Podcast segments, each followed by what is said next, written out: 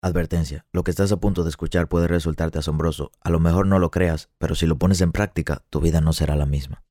Hace alrededor de 2000 años vivió la persona encargada de controlar el mayor imperio a nivel mundial y sobre todo lo mejor hecho para esa época, Marco Aurelio, y mejor conocido también como uno de los mejores emperadores que tuvo Roma. Marco sufrió tantas cosas, tantas derrotas, traiciones, pérdidas y situaciones que lo querían sacar de su enfoque. Pero él, y gracias a su corriente de pensamiento estoica, pudo salir de todos esos problemas y resolverlos desde un estado mental tranquilo. Hoy te quiero enseñar cómo puedes controlar tus emociones en medio del caos. Cuando las cosas se ven que no van a salir de donde están, sí pueden hacerlo y solo tú puedes decidirlo. Vamos al episodio.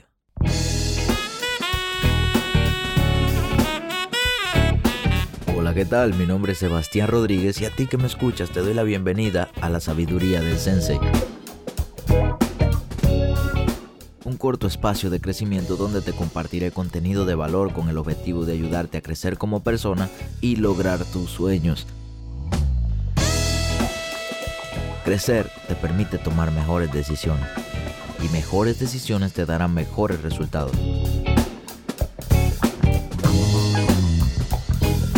Así que qué mejor manera que invertir tu tiempo creciendo.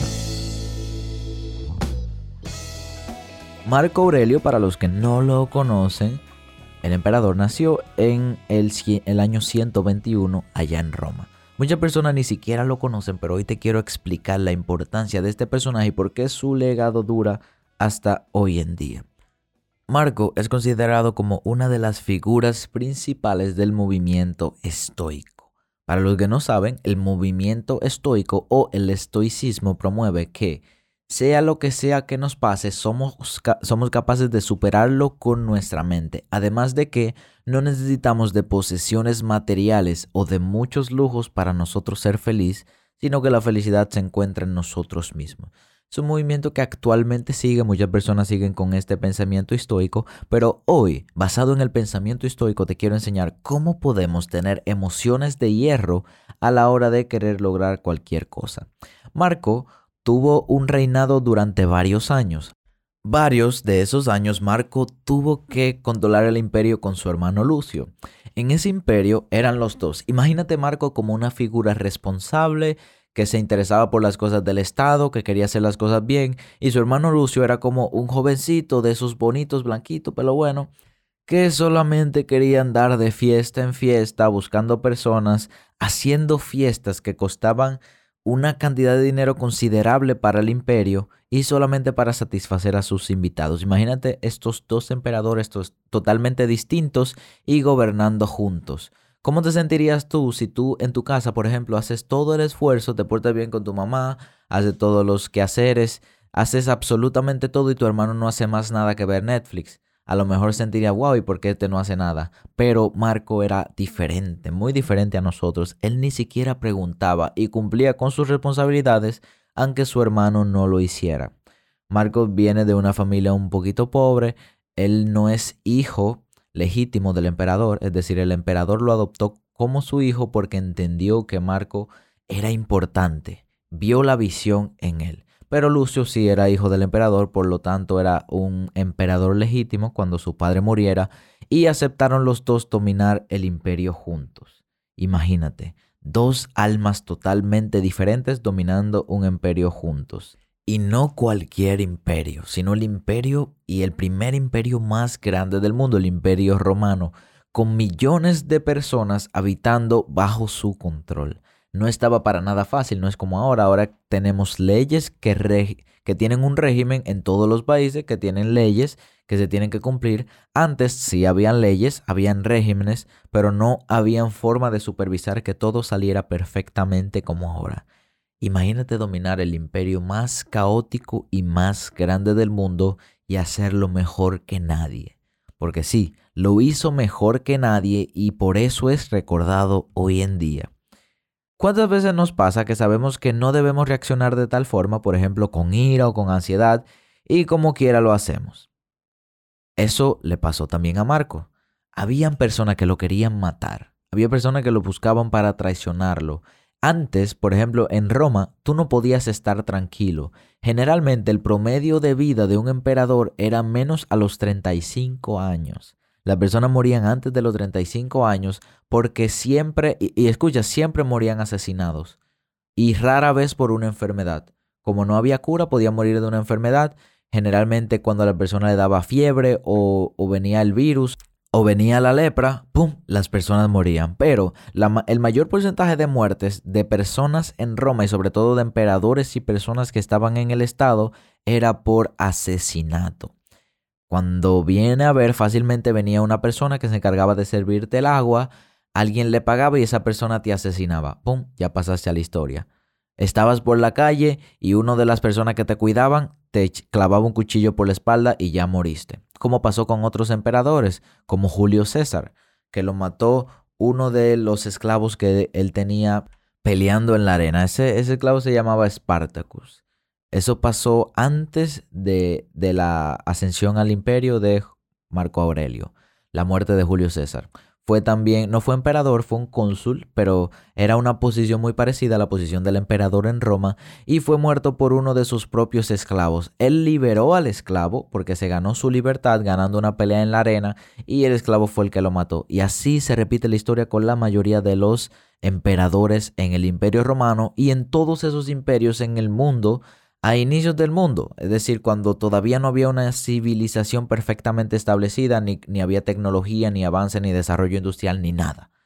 Todos morían por asesinato. Imagínate el miedo que se sentiría tú ni siquiera poder dormir, porque fíjate que antes las puertas también eran más fáciles de abrir, ahora tenemos cerraduras con llave. En esa época no tenían una llave así perfecta, sino que con un palito tú podías entrarlo por el hoyito donde entraba la llave, cric, cric, cric, y ya podías abrir la llave inmediatamente. Ahora no. Ahora si tú no tienes la llave es muy difícil tú abrir la puerta sin que nadie se dé cuenta. Imagínate no poder dormir, no poder cerrar los ojos porque tienes miedo hasta de tu propia sombra. Que eh, tus propios hermanos, primos y hermanas te quieren matar porque quieren poder.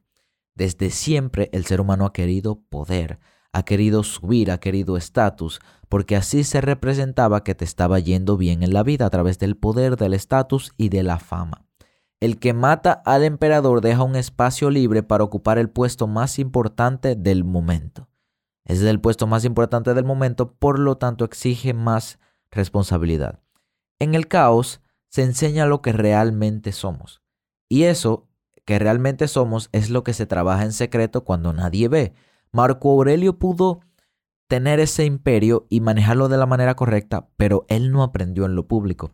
Él aprendió con todas esas pequeñas prácticas y pequeñas acciones que hacía cuando nadie lo veía, entre las que estaban meditación, estudiaba escritos de otros filósofos de la época modernos, también estudiaba los comportamientos de las personas y sobre todo se controlaba a la hora de hablar, de pensar y de expresar su opinión. Todos esos pequeños hábitos que él practicaba en lo secreto, en el momento de darlos a la luz en lo público tenía su recompensa. Y es que los problemas son indicadores de avance. Cuando tú tienes un problema y tú quieres saber si estás avanzando, entonces mira cómo es tu reacción a ese problema. Te llamaron y te dijeron que tu casa se está prendiendo fuego, perfecto, te alteraste súper, como pasó en el otro episodio, que se me quemó la oficina, te alteraste súper, muchísimo, y cuando llegaste a tu casa no era tan malo como pensabas. Luego te pasó una segunda vez y resultaste que reaccionaste totalmente indiferente y mejor. A la otra vez te alteraste un poco y ahora como que bajaste la guardia y estás un poquito mejor. Te vas a fijar que a medida que vayas resolviendo problemas, vas a ver cómo realmente si estás avanzando o si no estás avanzando. Hacemos este pequeño corte comercial para recomendarte que visites nuestro canal de YouTube. Por si no lo sabes, me dedico al trading de Forex desde hace 3 años y decidí subir mi curso de análisis técnico completo a YouTube. ¿Qué mejor manera de aprender que aprender gratis? Sin contenido adicional de pago, sin trucos, sin intermediarios. ¿Qué esperas para aprovechar este contenido y aprender a operar en Forex? ¿Qué harías tú mismo si ahora te llaman y te dicen que tu carro nuevo acaba de chocar y se destrozó por completo? Bueno, yo personalmente, si me llaman ahora mismo y me dicen eso, que mi carro nuevo acaba de chocar y se destrozó por completo, créeme que estaría muy preocupado porque acabo de comprar uno nuevo y no tengo ni siquiera una semana con él y realmente me dolería mucho que estuviera destrozado y, cambiaría mi estado de ánimo. Pero ¿qué harías tú? ¿Reaccionarías indiferente o te preocuparía mucho? Yo creo que todos como seres humanos normales nos preocuparíamos mucho, pero ¿qué haría la preocupación por ti? Si te preocupas y empiezas a pensar en el carro que chocó, en el carro que chocó, ¿podrás arreglarlo preocupándote? No. La única forma de arreglarlo es ya, ya la cosa pasó. Ahora te toca resolver y echar hacia adelante. Ahora te toca buscar maneras en específico y concretas para resolverlo, pero pensándolo y preocupándote no lo vas a lograr. O, ¿qué harías si te despiden de tu trabajo esta tarde? Tienes tres préstamos y tienes que pagarlo y tienes una familia y hoy en la tarde te despidieron de tu trabajo. ¡Wow! ¡Qué fuerte! ¿Cómo reaccionarías a eso? ¿Cómo reaccionarías en medio del caos? O también, ¿qué harías si tu novio o tu novia te deja sin ningún motivo? Tu novio te escribe, mi amor, en verdad no puedo seguir contigo porque no me siento cómodo y tú no entiendes el motivo por el cual. ¿Verdad que te rompería el corazón y el alma y te llenaría de tristeza? Claro que sí. Y es normal que como seres humanos reaccionemos diferente a las distintas situaciones que nos ocurren en la vida.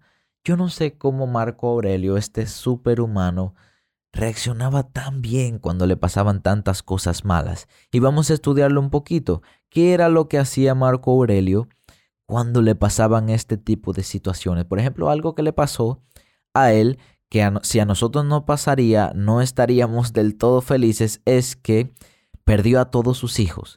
Tuvo alrededor de seis hijos y solamente uno quedó vivo. Antes se decía que para tener un sucesor del trono tenía que ser varón. Las hembras no podían ser sucesoras del trono. Él tenía cuatro hijos y una hija y se murieron todos y solamente quedó uno. Perdió todos sus hijos. Él vio a todos sus hijos morir. ¿Cómo tú te sentirías al ver a tus hijos morir? Obviamente Marco se sintió triste porque él no es un robot. Él no es un superhumano. Simplemente se sintió triste, pero no permitió que la tristeza lo llevara más al caos. Supo, cómo controlar sus emociones en medio del caos, entendiendo que la muerte es natural y que no podemos hacer nada, absolutamente nada por evitarlo. Controló sus emociones en medio del caos. Pero ¿cómo te sentirías tú? Me imagino que devastado, triste, durarías meses o tal vez años en recuperarte de ese golpe tan duro. Otra cosa que le pasó a Marco es que su mejor amigo lo traicionó. El encargado o el cónsul de Egipto, en ese tiempo Roma, suplía toda su demanda alimenticia de este Egipto. Roma tenía un encargado en Egipto que tenía, el encargado tenía alrededor de seis legiones. Una legión es igual a mil soldados. El encargado allá en Egipto tenía seis mil soldados a su disposición. Marco tenía más y más legiones y más encargados de legiones, pero esa legión de Egipto tenía seis mil. Hubo un tiempo que Marco quedó enfermo y las personas pensaron que se había muerto, porque Marco siempre había sido enfermito desde pequeño, su cuerpo era débil, era flaco, casi no comía, sufría de migraña, la piel se le iba, tenía muchísimas faltas en su cuerpo y siempre lo catalogaron como alguien débil se veía flaquito, pero eso sí, era muy bueno en pelea. Pero imagínate que las personas pensaron que él murió y se regó la voz en toda Roma de que Marcos murió. Obviamente, el imperio debió pasar a su hijo, al único hijo que le quedó vivo, pero su mejor amigo, que era el encargado en Egipto, no le permitió a su hijo subir al trono, sino que se armó de valor y fue a Roma a proclamarse emperador él en vez de, como debió ser por la tradición, que fuera su hijo. Ya eso fue catalogado como traición porque traicionó a su propia familia. Imagínate, fuera, es como si fuera su tío. Y resultó que Marco no había muerto, simplemente había caído en coma gracias a su enfermedad y a la debilidad de su cuerpo, también por no comer. Cayó en coma, todavía la fecha no se sabe exactamente lo que le pasó porque para ese tiempo no había muchos estudios médicos. Simplemente se supo que durmió por unas cuantas semanas y luego despertó. Cuando Marco despertó y se enteró de la noticia, vio que su mejor amigo lo había traicionado y no había seguido la tradición del imperio en que el hijo debía ser emperador. Estaba buscando al hijo para matarlo y él autoproclamarse emperador. Pero adivinen cómo Marco respondió a ese problema. Imagínate que te hubiese pasado a ti. Si fuera yo y yo siendo el emperador, yo busco a quien sea necesario y busco al ejército completo y voy donde ese mejor amigo y ya sabe que va a pagar las consecuencias. Porque aunque él tenga 6.000 soldados a su nombre, el emperador obviamente tiene muchos más. Yo voy y resuelvo mi problema. Pero ¿qué hizo Marco? Fue corriendo inmediatamente a Roma porque se encontraba fuera de Roma en una guerra que había en ese tiempo con los invasores fue corriendo directamente a Roma y con sus legiones trató de no buscar pelea. Y resulta que mientras se dirigía a Roma, sin Marcos ni siquiera planearlo, uno de los soldados de la legión del encargado de Egipto se dio cuenta de que estaban en traición y él mismo mató al autoproclamado emperador y no se produjo ninguna guerra. Marco estaba totalmente tranquilo porque él sabía que si no hubiese sido él, cualquier cosa hubiese resuelto la situación y finalmente se resolvió. ¿Qué harías tú también si te pasara como Marco que su esposa le dio la espalda y lo traicionó? Su esposa fue la que motivó al encargado de Egipto, al cónsul de Egipto, para que tomara el trono. Ella sometió a su propio hijo para que lo mataran y el emperador de Egipto, el cónsul de Egipto tomara el trono. Su esposa lo traicionó sin ni siquiera averiguar que él estaba muerto. ¿O qué harías tú si el Senado, que era como actualmente se ve como la Cámara de Senadores y Diputados, que son los que ayudan al presidente a tomar decisiones, a declarar decretos, en esa época el Senado era un conjunto de hombres que tenían mucho poder adquisitivo y ayudaban al imperio a que todo saliera perfecto. Eran hombres que habían visto varios emperadores cambiar, porque recuerdan que los emperadores no duraban mucho ellos veían varios emperadores, los aconsejaban y toda la decisión que se tomara en el Estado tenía que también formar parte del Senado. El Senado lo traicionó y pagó varias veces a asesinos para que lo mataran. Las personas que estaban encargadas de aconsejar a Marco para que tuviera un buen imperio lo querían muerto. Tantas traiciones y podíamos ver cómo Marco tranquilamente todas las mañanas y tardes sacaba tiempo para caminar, sacaba tiempo para meditar, sacaba tiempo para escribir, sacaba tiempo para escuchar una dulce melodía y nunca, nunca, nunca iba a las fiestas porque sabía que había un propósito más grande que ir de fiesta. Qué curioso ver cómo una de las personas más importantes del mundo dirigiendo a un número de personas súper grandes podía controlar sus emociones. Y a nosotros se nos daña el aire acondicionado y ya eso nos daña la noche. O a nosotros nos clavamos algo en el pie y ya eso es motivo para amargarte el día entero.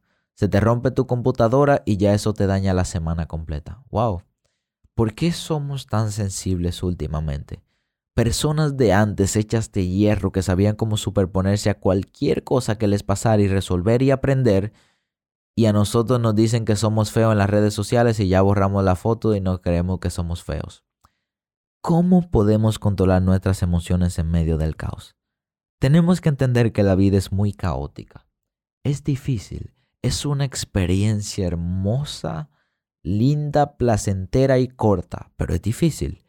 Entonces, si entendemos que es muy caótica, la mejor forma de mantenerse bajo control en medio del caos y mantener tu mente bajo control en medio del caos es saber que todas las cosas, la definición que tienen se la das tú. Está en tu mente y tú decides en qué grado te afectan. Un problema que te ocurrió en tu, en tu hogar, ya el problema está hecho. Ahora toca de ti tomar los dos caminos. O me preocupo mucho o reacciono indiferente y resuelvo el problema. Nada tiene sentido, como dice la frase, solamente el sentido que tú mismo le das.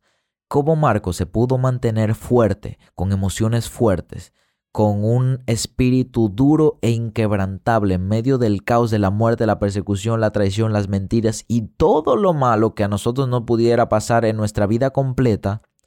Y se mantuvo tranquilo. ¿Cómo lo hizo? A través de entender que todo y cada una de las definiciones de las cosas que existen en el mundo se las damos nosotros mismos.